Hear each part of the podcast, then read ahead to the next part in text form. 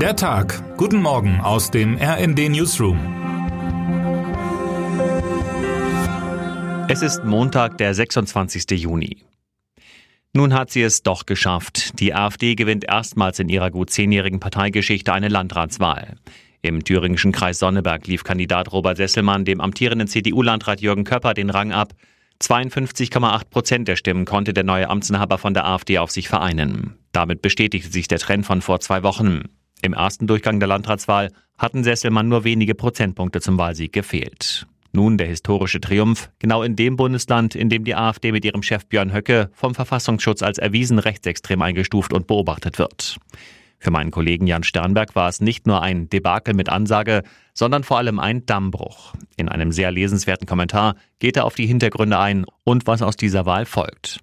Seine Mahnung halt laut nach, das Vertrauen in die Demokratie, in die Lösungsfähigkeiten von Politik hat so stark gelitten, dass die Abwehrkräfte geschwunden sind, bei weitem nicht nur im Osten. Ein größerer Teil der Gesellschaft sehne sich zwar nach rational erklärter, konstruktiver Politik, aber so der Aufruf meines Kollegen an die demokratischen Volksparteien, es muss endlich gehört werden. Sonst drohe der nächste Artrutsch, denn 2024 wird in Sachsen, Brandenburg und Thüringen gewählt. Die dortigen AfD-Umfragewerte sprechen bereits für sich. Fragezeichen dominieren dagegen weiter, wenn man aktuell nach Russland blickt. Nach dem kurzfristig gestoppten Aufstand der Söldnergruppe Wagner um ihren Chef Jewgeni Prigoschin stellt sich die Frage nach dem danach. Nachdem Prigoschin noch am Mittag gegen Russlands Präsidenten Putin gepoltert hatte, weil dieser ihn als Verräter gebrandmarkt hatte, schien am Abend plötzlich wieder heile Welt zu sein. Vergessen der Wagner-Marsch in Richtung Moskau, wo bereits der Terroralarm ausgerufen worden war und man sich auf eine gewaltvolle Auseinandersetzung mit dem Söldnertrupp vorbereitet hatte. Am Ende verkündete der Kreml sogar, dass Prigoschin und seine gesamte Truppe straffrei davonkommen würden. Und das in einem Land, in dem bereits ein hochgehaltenes weißes Blatt Papier reicht, um mit Straflager und langjährigen Haftstrafen sanktioniert zu werden.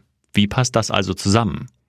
Geradezu grotesk wirkte es dann, als Prigoschin, von zahlreichen Russinnen und Russen gefeiert, seine angebliche Ausreise nach Belarus antrat. Jenem Land, dessen Machthaber Alexander Lukaschenko persönlich den Deal zwischen Wagner und Moskau eingefädelt haben soll. Ausgerechnet Putins Handlanger Lukaschenko bietet Russlands neuem Feind Obhut? Und überhaupt, wie kommt es, dass der Putin untergebene Lukaschenko auf innenpolitische Vorgänge in Russland Einfluss hat? Dieser und anderen Fragen hat sich mein Kollege Simon Kleven gewidmet und dabei spannende Antworten bekommen, etwa von Pavel Slunkin vom European Council for Foreign Relations. Dieser gibt etwa nur wenig auf das präsidiale Versprechen zu Prigoschins Straffreiheit. Morgen schon könnten sich Lukaschenko und Putin darauf einigen, dass sie Prigoschin töten müssen, und Lukaschenko würde dabei helfen, das zu tun. Die Personalie Prigoschin ist in diesem ganzen Akt aber nur ein Aspekt. Interessant ist auch, wie der Marsch der Gerechtigkeit der Wagner-Truppe in der russischen Öffentlichkeit angekommen ist. RND-Korrespondent Paul Katzenberger hat sich dafür in Moskau umgeschaut. Die Söldnerrebellion sei vielen Medien am Sonntag nur eine Randnotiz wert gewesen, berichtet er. Dennoch gab es auch welche, die größer berichteten und dabei sogar regierungskritisch wurden. Ob in Russland nun eine Debatte um den Kreml-Chef losbricht, das wird die Zeit zeigen.